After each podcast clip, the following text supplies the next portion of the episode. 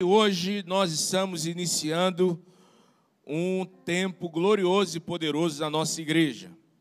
Enquanto eu estou pregando aqui, alguns outros pastores estão também nas suas igrejas, na Assembleia de Deus, iniciando também essa uma série de mensagens e até o final dessa noite, 54 igrejas terão ouvido essa mensagem e se envolvido com esse movimento chamado Fé Vitoriosa nós estaremos durante dez semanas pregando aqui e em todas as nossas igrejas esse tema tão importante, que é sobre a fé vitoriosa.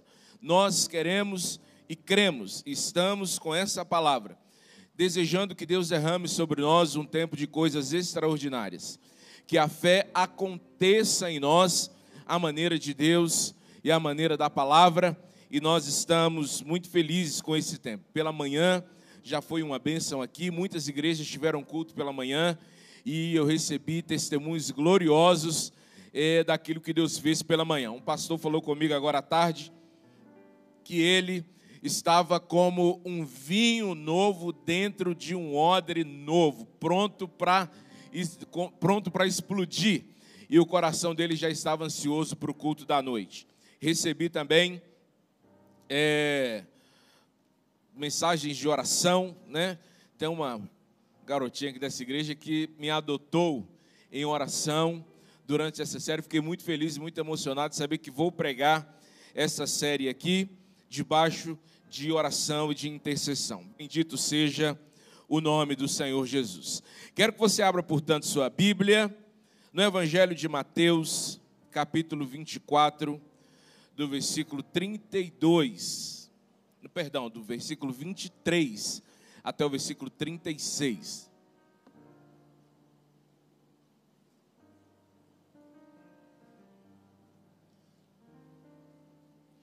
Cumprimentar também o irmão André, né? O Senhor tem agido de maneira gloriosa na, né, no meio dessa igreja. Isso é bom quando a gente prega uma mensagem que não é só teórica.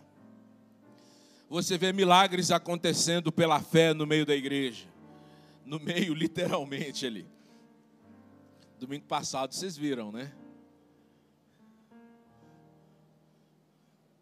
Inclusive, estou preocupado que a menina não voltou. Quando eu domingo passado e não, não voltou.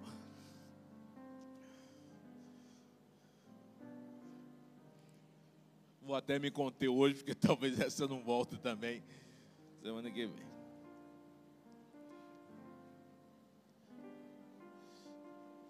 Nós vamos falar sobre fé, mais do que falar sobre fé, nós vamos viver tempos de fé.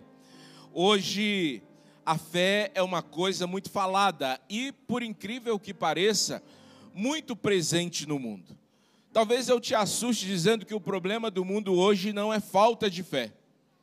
O problema no mundo hoje é a sobra de fé. Está sobrando fé. Tem fé demais. Tem um momento tem fé demais e outra hora fé de menos. Mas o problema hoje é porque tem muita fé. Muita fé. Mas a fé que nós vemos hoje não é a fé bíblica não é a fé que o Senhor Jesus nos ensina e pede de nós. A fé hoje se divide em dois grandes grupos. Primeiro, a fé hedonista, aquela fé que busca ganhar o mundo, o conforto e o prazer do mundo para si a qualquer preço e a qualquer custo. Então, há esforços da fé, há sacrifícios em nome da fé, mas a busca final é o próprio prazer é a autossatisfação. O outro grande grupo onde se divide os tipos de fé é a fé mística. É aquela fé que busca se conectar com o mundo sobrenatural através de meditação, através de mantras, mas ela não é uma fé para honrar e para adorar a Deus. Ela é uma fé que busca atrair por meio de favores e de sacrifícios acessar a divindade e, por algum mérito, arrancar favores dessa divindade. Ora, a Bíblia combate esses dois tipos de fé. Primeiro com o que Paulo diz, segundo aos Coríntios, capítulo 2, versículo 14, agradecendo a Deus que nos conduz vitoriosamente em Cristo e por nosso intermédio exala em todo lugar a fragrância do seu conhecimento. Portanto, essa fé não é uma fé para nós. Essa fé é uma fé que, gerada em Cristo, abençoa o mundo. É uma fé que, produzida no céu, conectada com a terra, abençoa a terra. Segundo, o que está escrito em 1 João capítulo 5, versículo 4, dizendo que todo que é nascido de Deus vence o mundo. Não é todo que é nascido de Deus ganha o mundo ou se dá bem no mundo. O que é nascido de Deus vence o mundo. Isso pressupõe uma batalha, uma guerra. Judas nos aconselha a batalhar, a pelejar pela fé evangélica. E qual é a vitória que vence o mundo? A nossa fé. A fé é, portanto, uma ferramenta, uma arma da nossa guerra e da nossa batalha. É sobre essa fé poderosa e vitoriosa que nós vamos conversar durante essas próximas dez semanas. Hoje nós falaremos sobre a fé que fortalece a minha humanidade. Mas vamos falar também, semana que vem, sobre a fé que reafirma a minha identidade. Depois, a fé que refrigera a minha alma. Dia 29, a fé que restaura as minhas emoções, a fé que alivia a minha dor depois, a fé que refina os meus relacionamentos, a fé que eleva as minhas atitudes, a fé que abastece a minha esperança. E na virada do ano nós vamos pregar sobre a fé que renova os meus sonhos. E a última mensagem, no primeiro domingo de janeiro, a fé que garante a minha salvação. Posso te fazer dois pedidos antes de começar a pregar a mensagem? Posso? Posso mesmo? Quando você diz pode, eu, eu, eu entendo que você está aceitando o desafio, tá? Primeiro, se programe para estar aqui às 10 semanas. Faça um esforço grandioso para caminhar isso com a gente aqui nessas 10 semanas. Participar dessa série não é apenas vir ao culto ou ouvir a mensagem. Faça orações de fé faça desafios para praticar a palavra que você ouvir. Ofereça jejuns ao Senhor durante essas semanas. Envolva-se numa vida, numa caminhada de fé. Deus está conselheiros abarrotados de bênçãos para derramar sobre nós. Se nós nos dispusermos a apresentar diante dele com fé. Quem crê, diga amém. Segundo, eu não quero que você venha sozinho para o culto. Eu quero que você traga alguém para ouvir a palavra de Deus com você alguém que ainda não serve a Jesus, que não conhece a Jesus, que não entregou a vida ao comando do Senhor, eu quero que você traga. Diga, pastor, não vai caber. A gente tem limitação, não tem problema. A gente deixa um monte de crente fora do culto, tira um cado de irmão, divide os cultos, faz mais cultos, mas a gente traz gente para ouvir a palavra. Amém? Amém mesmo? Então já anota aí. Você que está anotando, abra uma nota no celular abra uma nota no celular, ou pegue uma caneta, ou se você é bom de memória, memorize agora o nome de três pessoas pelas quais você vai batalhar na fé durante essas dez semanas. É gente por quem você vai orar, é gente que você vai visitar, é gente que você vai buscar em casa para trazer para a igreja. Três pessoas só. Mas eu podia trazer dez pessoas. Dez você não vai conseguir cuidar de dez pessoas. Amém? Então, três pessoas. Anotou aí? Gravou na mente? Agora, imagine se Deus usar a sua vida para salvar essas pessoas, hein? Se através da sua fé, a fé genuína nascer no coração dessa pessoa e ela começar a caminhar com Cristo através da sua fé. Que coisa gloriosa e que coisa poderosa não vai ser. Anotados os três nomes? Amém? Então vamos lá. Prosseguindo. Todos nós precisamos de ter uma fé viva e uma fé saudável. Como eu disse, o problema de ter muita fé é porque essa fé se transforma numa fé triunfalista. Essa fé triunfalista é aquela que a gente ouve, de ganhar o mundo, de transformar essa terra num céu. E o nosso céu não é aqui. Mas essa fé também não é uma fé que dá em nada. Em Hebreus capítulo 11, A Bíblia diz que sem fé é impossível agradar a Deus, porque quem se aproxima de Deus precisa crer que Ele existe e que Ele recompensa aqueles que o buscam. Posso te dar uma boa notícia? A boa notícia é: você vai ganhar por ter Jesus você vai ganhar por crer em Jesus. Há uma recompensa por seguir Jesus. E a Bíblia diz que é a fé que nos encaminha, que nos habilita, que nos direciona em direção a essa recompensa. Essa fé esotérica, essa fé panteísta, essa fé mística, essa fé religiosa, essa fé teórica, essa fé filosófica, essa fé pacifista, tem fé de todo tipo. Essa fé não é a fé que o nosso Senhor Jesus nos ensinou. Essa fé é aquela fé que Paulo diz com que ele se baseou ao pregar a igreja de Corinto. Porque o ser humano tem necessidade de ter fé o ser humano vai crer em alguma coisa. Se ele não achar nada para crer, ele vai desenvolver uma fé absurda nele mesmo. Mas o problema não é simplesmente achar uma fé. Existem duas coisas importantíssimas a respeito da fé. Primeiro, não é o tamanho da fé. Jesus falou sobre a fé do tamanho de quê? De um caroço de abacate. Amém? Não. A fé é do tamanho de um grão de mostarda. Quem aqui já viu um grão de mostarda? Já viu um grão de mostarda? Como é que é um grão de mostarda? Você pega uma folha em branco, pega uma caneta Bic, porque a Bic tem a pontinha mais, mais grossa, e põe a caneta Bic lá e faz um ponto. Na hora que você tirar a caneta, aquele pontinho que ficou ali é o tamanho de um grão de mostarda. O que que Jesus está nos ensinando? Não é o tamanho da fé, é o tamanho do Deus a quem você direciona a sua fé. Se você tem um Deus extraordinário e toda a fé que você tem, ainda que seja do tamanho de um grão de mostarda, ela pode fazer coisas absurdas, como que Jesus exemplificou, coisas poderosas, como transpor uma montanha de lugar a outro. É claro que Jesus não estava nos ensinando a sair testando mover montanhas de lugares, causaria uma catástrofe no mundo inteiro. O que Jesus está dizendo é que o tamanho do Deus em quem nós direcionamos a nossa fé, se essa fé fé for direcionada para o Deus correto, ela é uma fé que funciona. Segundo, a base da fé. Paulo diz que a fé, ele não queria que a fé da igreja de Corinto se baseasse em sabedoria humana. Ele está pregando para os gregos que buscam a sabedoria com base no conhecimento. E eles querem colocar essa mesma perspectiva para o evangelho.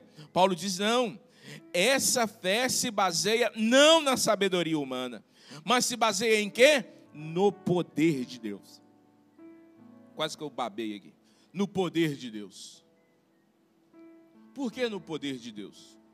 Porque o conhecimento e a fé sem o poder de Deus vai te levar para dois pecados perigosos: ou para o pecado do orgulho, ou para o pecado da religiosidade.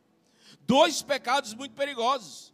Quem desenvolve uma fé sem conhecer, olha o que Jesus reclama dos fariseus da sua época. Vocês erram porque vocês não conhecem nem as Escrituras e nem o poder de Deus. Jesus estava dizendo que era importante conhecer as Escrituras, mas após conhecer as Escrituras, era necessário experimentar o poder de Deus. Gente religiosa só conhece a letra, não conhece o poder de Deus. Gente orgulhosa da religião que tem, da igreja que tem, do sacrifício que faz, só conhece a fé, mas não conhece o poder de Deus. Jesus está querendo nos livrar desse perigo. É por isso que a gente vai falar hoje da fé que fortalece a nossa humanidade. Por que falar de humanidade e fé? Porque nós estamos caídos, todos nós estamos espiritualmente falidos por causa do pecado. E temos que ter cuidado para que a nossa fé, ao invés de nos trazer arrogância, vaidade, orgulho, nos traga humildade e humanidade. Talvez o maior ato de fé que você possa executar num dia é ser humilde. A humildade é um grande ato de fé. E a fé correta em Jesus reconhece o quão humano nós somos, para reconhecer o quão divino Deus é. É só o quanto essa régua vai se distanciando e eu vou me tornando cada vez mais um humano dependente de Deus, é que eu vou desenvolvendo a fé correta. A fé correta não me torna um super-homem, um super crente, um super pastor, um super marido. Ao contrário, a gente vai ver daqui a pouco como que funciona isso. Em suma, estou dizendo que a fé remove o meu pecado, mas não remove a minha humanidade. Eu continuo vivendo esse milagre da existência que Deus provoca. Eu tenho o meu pecado removido e me torno santo diante de Deus, mas eu continuo plenamente humano.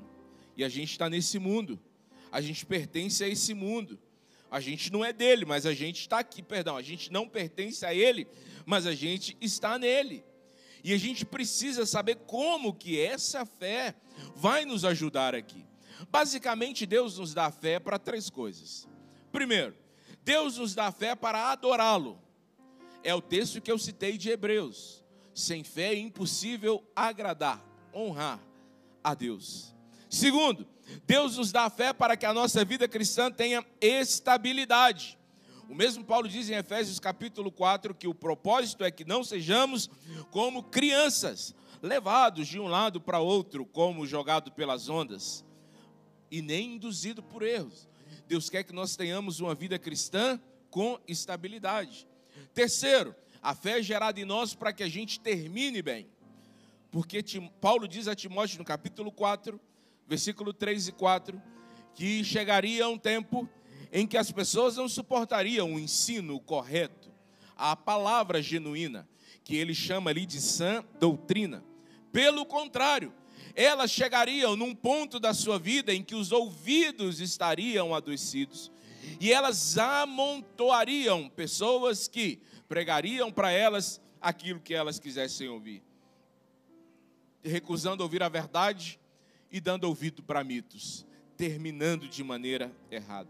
Agora, voltemos ao texto de Mateus 24, para a gente acompanhar alguns princípios de por que essa fé fortalece a nossa humanidade e nos conecta com Deus. O texto começa dizendo que depois de mandar as multidões para casa, Jesus subiu sozinho ao monte para. Para quem acompanha o versículo 23. Depois de mandar as multidões para casa, Jesus subiu ao monte sozinho. Para quê? Para orar. A fé vitoriosa vai me ajudar a ter encontros de solitude com Deus. Não existe nada mais humano do que orar, viu, meu irmão? Orar é reconhecer diante de Deus que eu não consigo fazer sozinho. É quando eu chego diante de Deus e oro para Deus pela minha condição de pai. E digo, Deus, se o Senhor não me ajudar, eu não consigo ser pai sozinho. É quando eu chego para Deus e digo para Deus sobre a minha condição de pastor e digo: Senhor, eu não consigo ser um pastor sozinho. É dizer a Deus: Deus, eu não consigo ser um homem sozinho. Eu não consigo ser ninguém. Eu dependo do Senhor. E esses encontros com Deus são encontros de alma, em que a minha alma se conecta com a vontade de Deus. A gente precisa ter fé para desenvolver esses encontros de solitude com Deus. Se você está correndo demais, se a sua vida está agitada demais, é tempo de você pedir a Deus uma fé que te faça parar. Que te faça parar. Ter a primeira conversa do dia com Deus. Ouvir a primeira instrução do dia na palavra de Deus. Conectar antes de conectar o 4G, daqui um dia o 5G. Ou o Wi-Fi, conectar-se primeiro com o céu por meio da fé a fé vitoriosa faz você reconhecer a sua condição de humanidade e dizer para você mesmo: eu preciso orar. Eu preciso orar. Não há nada mais humano do que orar. Segundo, a fé vitoriosa em Cristo vai te ajudar a enfrentar os dias de ventos contrários. No versículo 24, a Bíblia diz que enquanto anoitecia, os discípulos estavam distantes da terra e lutavam contra as ondas, pois um vento forte havia se levantado e soprado contra eles. E Jesus então começa a ir em direção a eles. Todos nós enfrentamos dias de ventos contrários. Existem dois problemas com o vento. Primeiro, o vento não avisa que está chegando. O vento não é como a chuva. A chuva é espalhafatosa. Já falei isso aqui, a chuva manda raio antes, manda trovão, manda nuvens, a chuva avisa. Agora o vento não. O vento espera você estender a roupa no varal, principalmente se o quintal for de terra. O vento espera. Na hora que você põe a roupa, o vento chega, sem aviso. O vento espera você terminar de limpar a casa e esquecer a porta aberta, aí o vento vem e traz um lixo que vem lá de São Paulo, meu amigo. E vem varrendo tudo e entra dentro, passa por cima do portão e entra dentro da sua casa. O vento não avisa.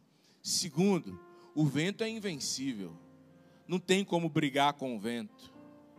Você briga com o vento, você perde. O vento tem uma força onde você uma força que você não pode vencer. Esses dias de ventos contrários acontecem na nossa vida. Chegas de surpresa. De um dia para outro sua vida muda. A direção do seu barco fica comprometida. A resistência de suas forças é testada. Seu limite, a gente vai falar de limite daqui a pouco, é levado à prova. Mas a fé em Deus não nos livra da adversidade. Ao contrário,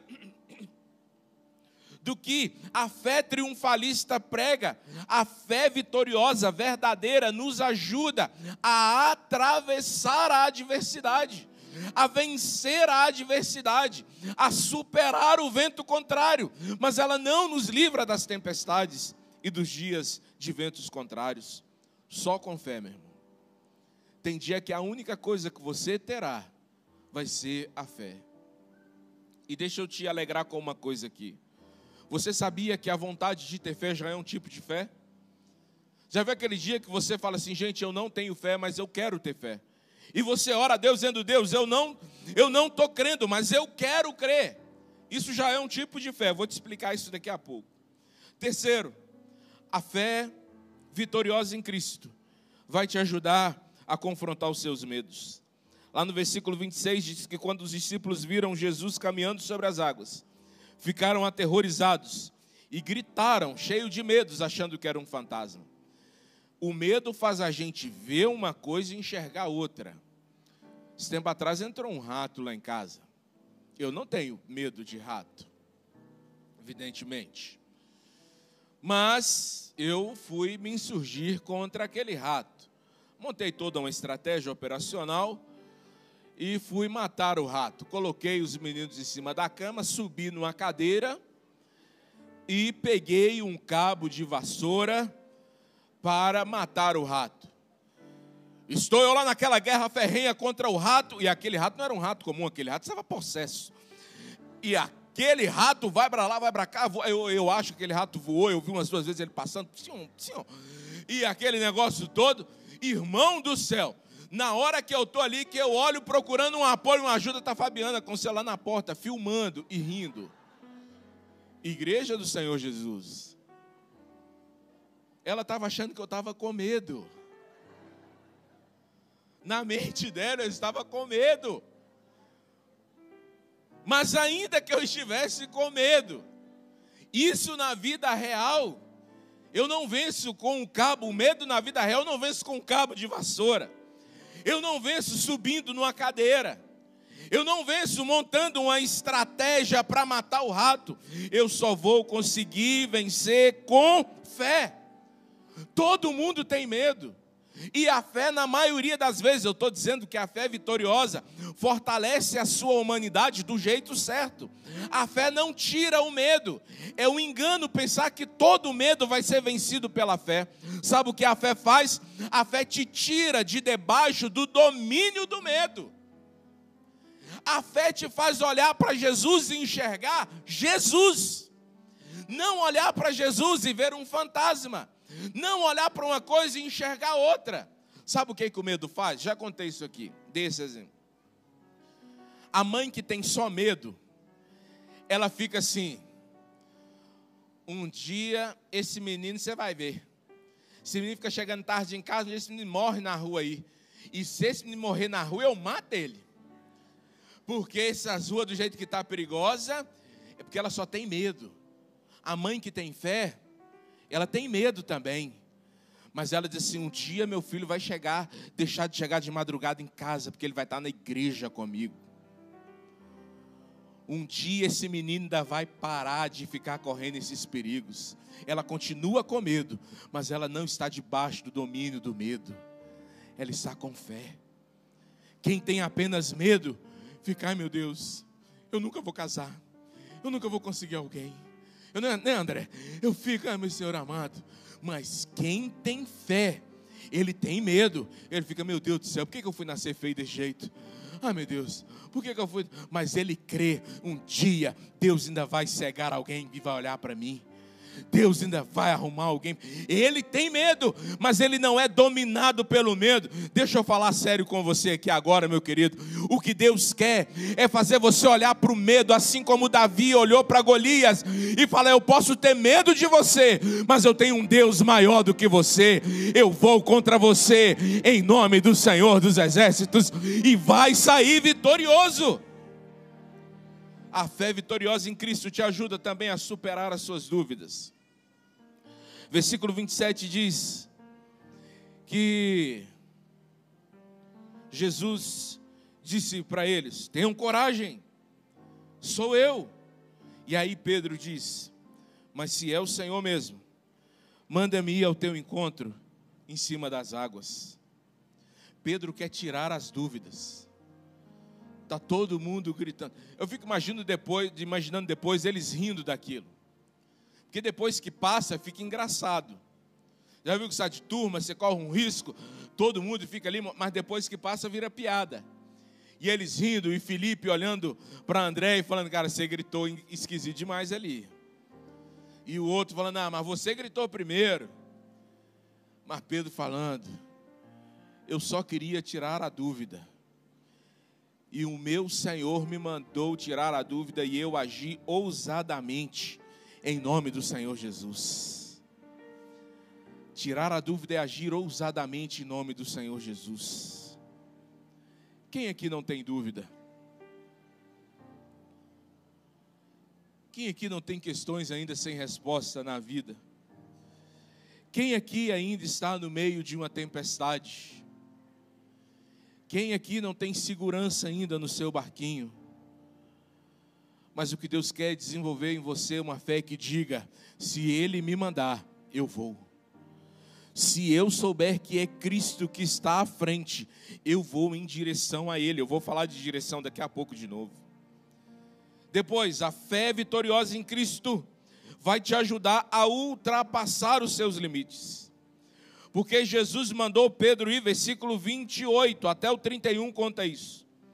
E aí ele sai do barquinho e vai em direção a Jesus. No meio do, da caminhada, ele afunda. Esse afundar, eu até falei disso semana passada, não pode ser, a gente não pode ficar xingando Pedro por causa disso. Porque Jesus aproveita aquele episódio para mostrar para Pedro que Pedro poderia ultrapassar limites que ele mesmo desconhecia. Primeiro, ele sai do barquinho, que era o limite que ele tinha. Depois, ele vai viver um milagre que ninguém mais viveu na história. Todo mundo tem um limite diferente.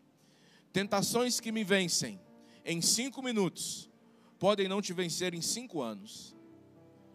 Problemas aos quais eu resisto durante cinco anos, talvez te matem em cinco dias.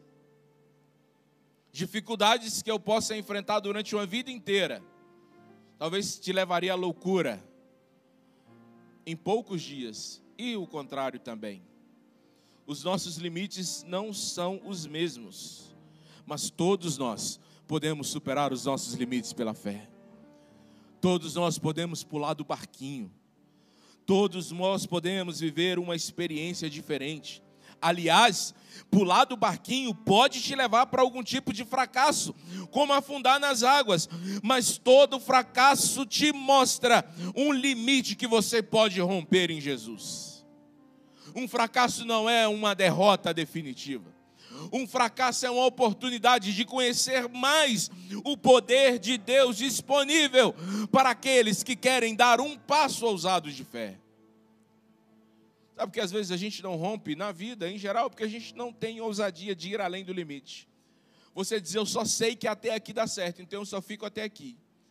Eu só sei que falar até aqui dá certo, então eu só falo até aqui. Eu só sei que dá certo o que fizeram até aqui, então eu só faço até aqui. E você não se expõe a fracassos. A fé vitoriosa te expõe, mas a fé vitoriosa te leva além. Quem acredita nisso, diga glória a Deus. Depois, a fé vitoriosa te ajuda a vencer a incredulidade humana. A Bíblia diz que depois que Jesus confronta a falta de fé deles, eles entram no barco e o vento cessa. Jesus nunca lidou de maneira áspera com a dúvida. Há um problema de Jesus com a incredulidade. A incredulidade é um pecado contra Deus.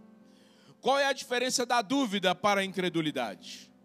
A dúvida, isso é um conceito meu, portanto, não o leve em tão profunda consideração. A dúvida é quando você tem todos os motivos para não crer, mas você deseja e decide crer. O que é incredulidade?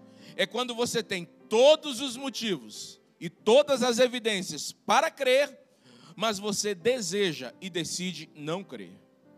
Jesus não gosta de incredulidade. Jesus não gosta dessa obstinação do coração que resiste à fé. Agora, Jesus sabe que você vai lidar com dúvidas, como eu disse, ao longo da sua vida.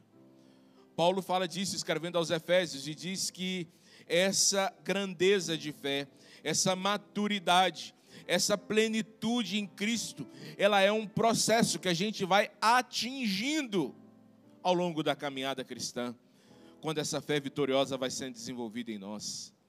Deus quer que você decida crer, meu irmão. Deus quer que você escolha crer. Eu disse aqui para os irmãos de manhã que a gente está vivendo um tempo perigoso, em que a gente está desenvolvendo uma coisa louca, um, um, um, um, esqueci a palavra que eu queria falar aqui, é, é uma coisa louca mesmo, que é a incredulidade religiosa, a incredulidade evangélica, a incredulidade com base bíblica. A gente combate a Bíblia com a própria Bíblia, a gente duvida de Deus usando a palavra de Deus. A gente se afasta das experiências de Jesus usando as histórias do próprio Jesus.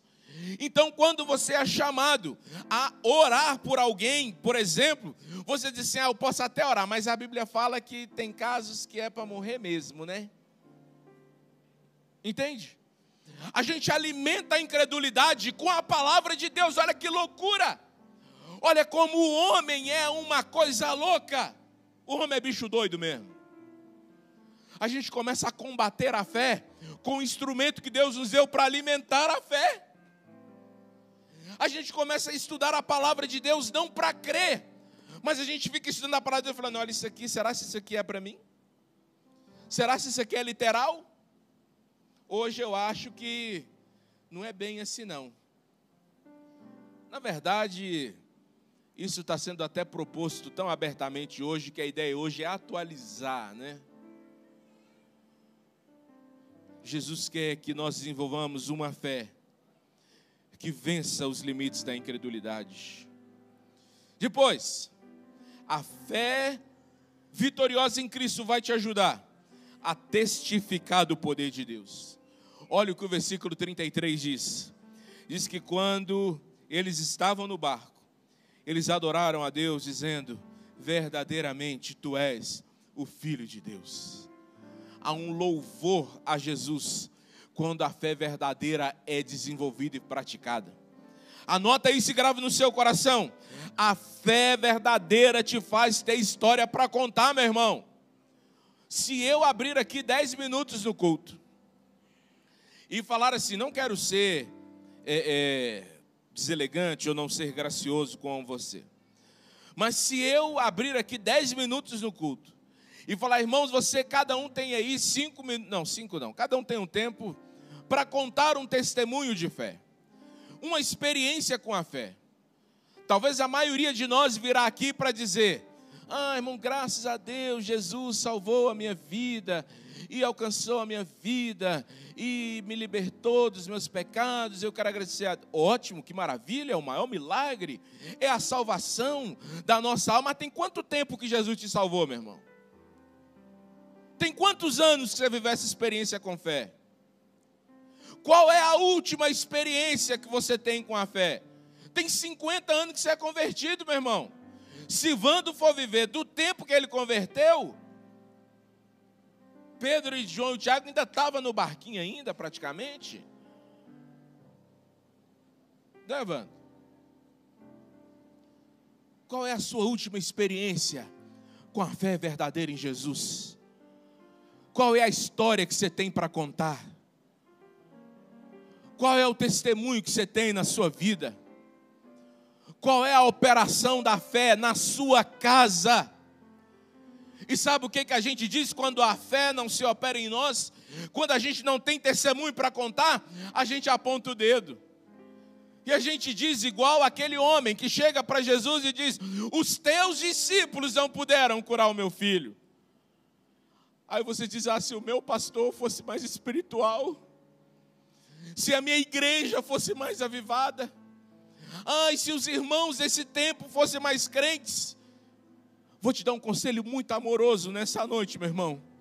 Em nome de Jesus, toma vergonha na cara. Com muito amor, estou dizendo isso e vá buscar a sua história de fé, meu irmão. Vai construir a sua experiência de fé. Diga, eu quero voltar para esse barco, mas com um testemunho, com uma história, para poder dizer, na minha experiência, verdadeiramente, este é o Filho de Deus. Não porque eu ouvi alguém contar, não porque alguém me mostrou um vídeo, não porque eu recebi do WhatsApp, não, mas porque eu vivi uma experiência com a fé verdadeira em Cristo Jesus. E por fim, a fé vitoriosa em Cristo vai te ajudar a ser parte da resposta para a dor do mundo. No versículo 34 a 36, eles atravessam, chegam em Genezaré, e quando os homens daquele lugar reconhecem que é Jesus, eles estão vivos, eles podem, portanto, espalhar que Jesus está ali. E ali a história termina dizendo que todos os doentes que foram trazidos até Jesus foram curados. Você tem que crer no seguinte, meu irmão: é interesse de Deus em te manter vivo e com fé, porque você é resposta para muitas dores nesse mundo. Você é resposta de Deus para aplacar muitos males nesse mundo a fé verdadeira precisa ser transformada em serviço para o reino de Deus. Tiago chega a ser mal educado quando ele fala disso. Tiago te pergunta: Você tem fé? Você responde: Tenho. Tiago vem e joga uma areia na sua farofa e diz: Então me mostre as suas obras, me mostre o seu serviço. Ah, você tem fé na provisão de Deus? Tenho. Tiago diz: então me mostra sua generosidade. Tiago diz: Você crê nos milagres de Deus? Creio. Então me conte a sua história com o sobrenatural. Tiago diz: Você tem fé no corpo de Cristo? Tenho. Então me mostre seu engajamento com a obra de Deus. Tiago diz: Se a sua fé não é demonstrada pelo serviço que você presta ao reino de Deus, a sua fé é morta. Tudo é uma questão de direção. É Jesus que sai do monte em direção ao barco. É os discípulos que oram na direção de Jesus. É Pedro que desce e anda na direção de Jesus. É Jesus que conclui a caminhada em direção a Genezaré. E a minha pergunta para você é: que direção a fé tem dado na sua vida? Se você decidir hoje viver uma vida de fé e pela fé. Como a palavra diz, de que o justo viverá pela fé. Cada justo com a sua fé. A sua vida vai continuar na mesma direção. Se você sair daqui hoje decidido a conhecer o que é a fé vitoriosa, a sua vida vai continuar na mesma direção? O seu barco vai ter que mudar de rumo? Pedro saiu do barco e andou sobre a água e foi na direção de Jesus. Que decisões de fé o Espírito Santo está te incentivando a tomar hoje? Que rota de fé você precisa seguir hoje? Qual é o desafio de fé que Deus está colocando diante de você hoje?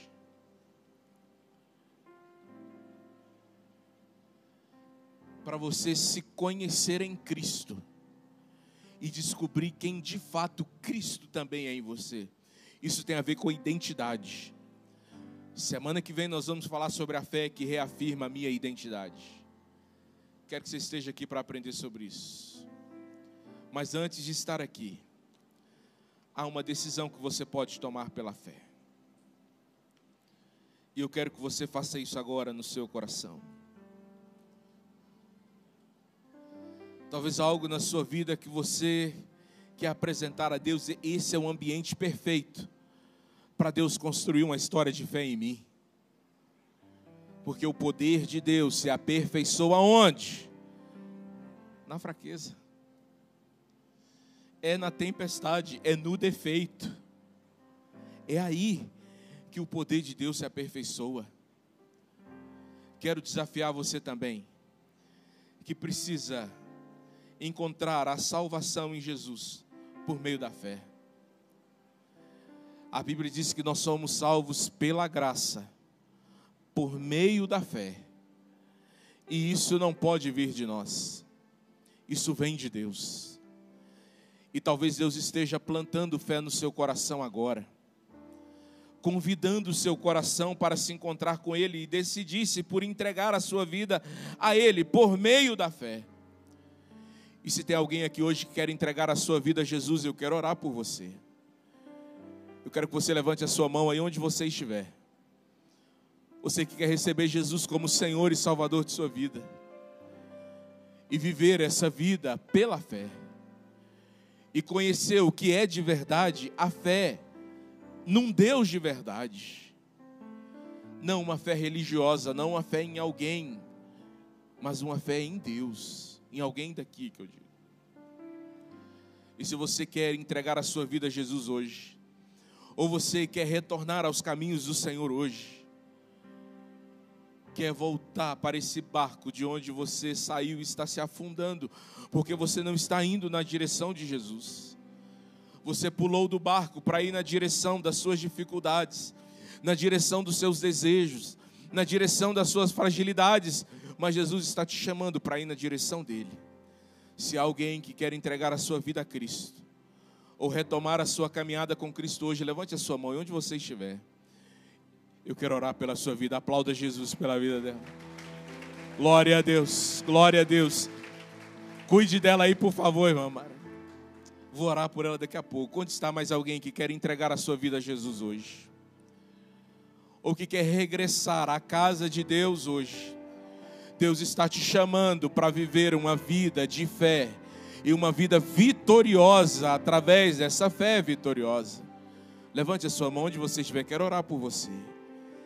Quero apresentar a sua decisão ao Senhor. Quero, junto com essa igreja, cuidar de você. Quero, junto com essa igreja, ser um instrumento de Deus para cuidar de sua alma. Onde está você? Ousadamente. Decida-se por Jesus. Fiquemos todos de pés. Glória a Deus. Glória a Deus. Glória a Deus. Louvado seja Deus pela sua vida, minha querida irmã. Parabéns pela decisão. Se há mais alguém, posso orar por você ainda agora. Onde você estiver. Quero que você se encontre com essa vida de verdade, com essa fé vitoriosa, que te faz caminhar vitoriosamente em Cristo Jesus. Seu dia pode ser hoje, sua hora pode ser agora. Você pode agora ter esse encontro verdadeiro e pessoal com o Senhor Jesus. Glória a Deus. Feche seus olhos, meu irmão. E vai pedindo ao Senhor: enche o meu coração de fé. Enche o meu coração de fé. Glória a Deus, glória a Deus. Glória a Deus. Diga, Deus, me mostre um caminho onde eu vou vencer pela fé. Me faça fugir de qualquer atalho, mas me faça trilhar a caminhada da fé. Diga, Deus, me dá fé para pedir coisas improváveis e impossíveis, para crer num Deus grande, ainda que com uma fé pequena, mas eu não quero dividir essa fé com ninguém. Eu quero colocar essa fé inteiramente nas tuas mãos, meu Senhor. Aleluia, aleluia. Te apresentamos o teu povo, a tua igreja nessa hora, Pai. Te apresentamos a vida dessa nossa querida irmã que se entrega a ti e que assume publicamente o compromisso de viver a fé no Senhor, Pai. Que o teu Espírito Santo venha sobre a vida dela, trazendo e devolvendo a alegria da salvação desenvolvendo nela não apenas a fé salvadora, mas uma fé que vai habilitá-la para uma caminhada poderosa e que ela seja, assim como todos nós, conduzida vitoriosamente, triunfalmente em Cristo Jesus, exalando por onde passar o bom perfume de Cristo. Dá uma experiência de fé para esse irmão, para essa irmã nessa semana, Deus. Dá uma experiência de milagres para esse teu povo nessa semana. Conduz esse teu povo a exalar teu bom perfume, a levar tua palavra, a pregar o teu evangelho, a levar a mensagem da fé com ousadia. Enche essa igreja de fé nessa semana, Pai. E durante essa série, em nome de Jesus, para a glória do Pai, do Filho e do Espírito Santo. Em nome do Senhor, aplauda o Senhor. Aleluia. Glorificando, dizendo glórias e aleluias ao Deus Santo, ao Deus vivo ao Deus poderoso. A palavra de Deus permaneça de pé. A palavra de Deus diz sobre esse momento que nós vamos participar agora. Em 1 Coríntios capítulo 11, Paulo nos dá a seguinte instrução: Pois eu lhes transmiti aquilo que recebi do Senhor na noite que o Senhor Jesus foi traído, ele tomou o pão, agradeceu a Deus, partiu e disse: Esse é o meu corpo que é entregue por vocês. Façam isso em memória de mim. Da mesma forma, depois da ceia, tomou o cálice e disse: Este cálice é a nova aliança confirmada com meu sangue. Façam isso em memória de mim sempre que o beberem. Porque cada vez que vocês comem desse pão e bebem desse cálice, anunciam a morte do Senhor até que ele venha. Assim, quem come do pão ou bebe do cálice do Senhor indignamente, é culpado de pecar contra o corpo e sangue do Senhor. Portanto, examinem-se antes de comer do pão e beber do cálice. Pois se comem do pão ou bebem do cálice sem honrar o corpo de Cristo, comem e bebem julgamento contra si mesmos. Por isso que muitos de vocês estão fracos e doentes, e alguns até já morreram. Se examinássemos a nós mesmos, não seríamos julgados dessa maneira.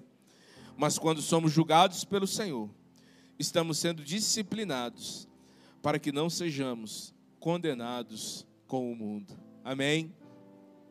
Esse é um momento glorioso.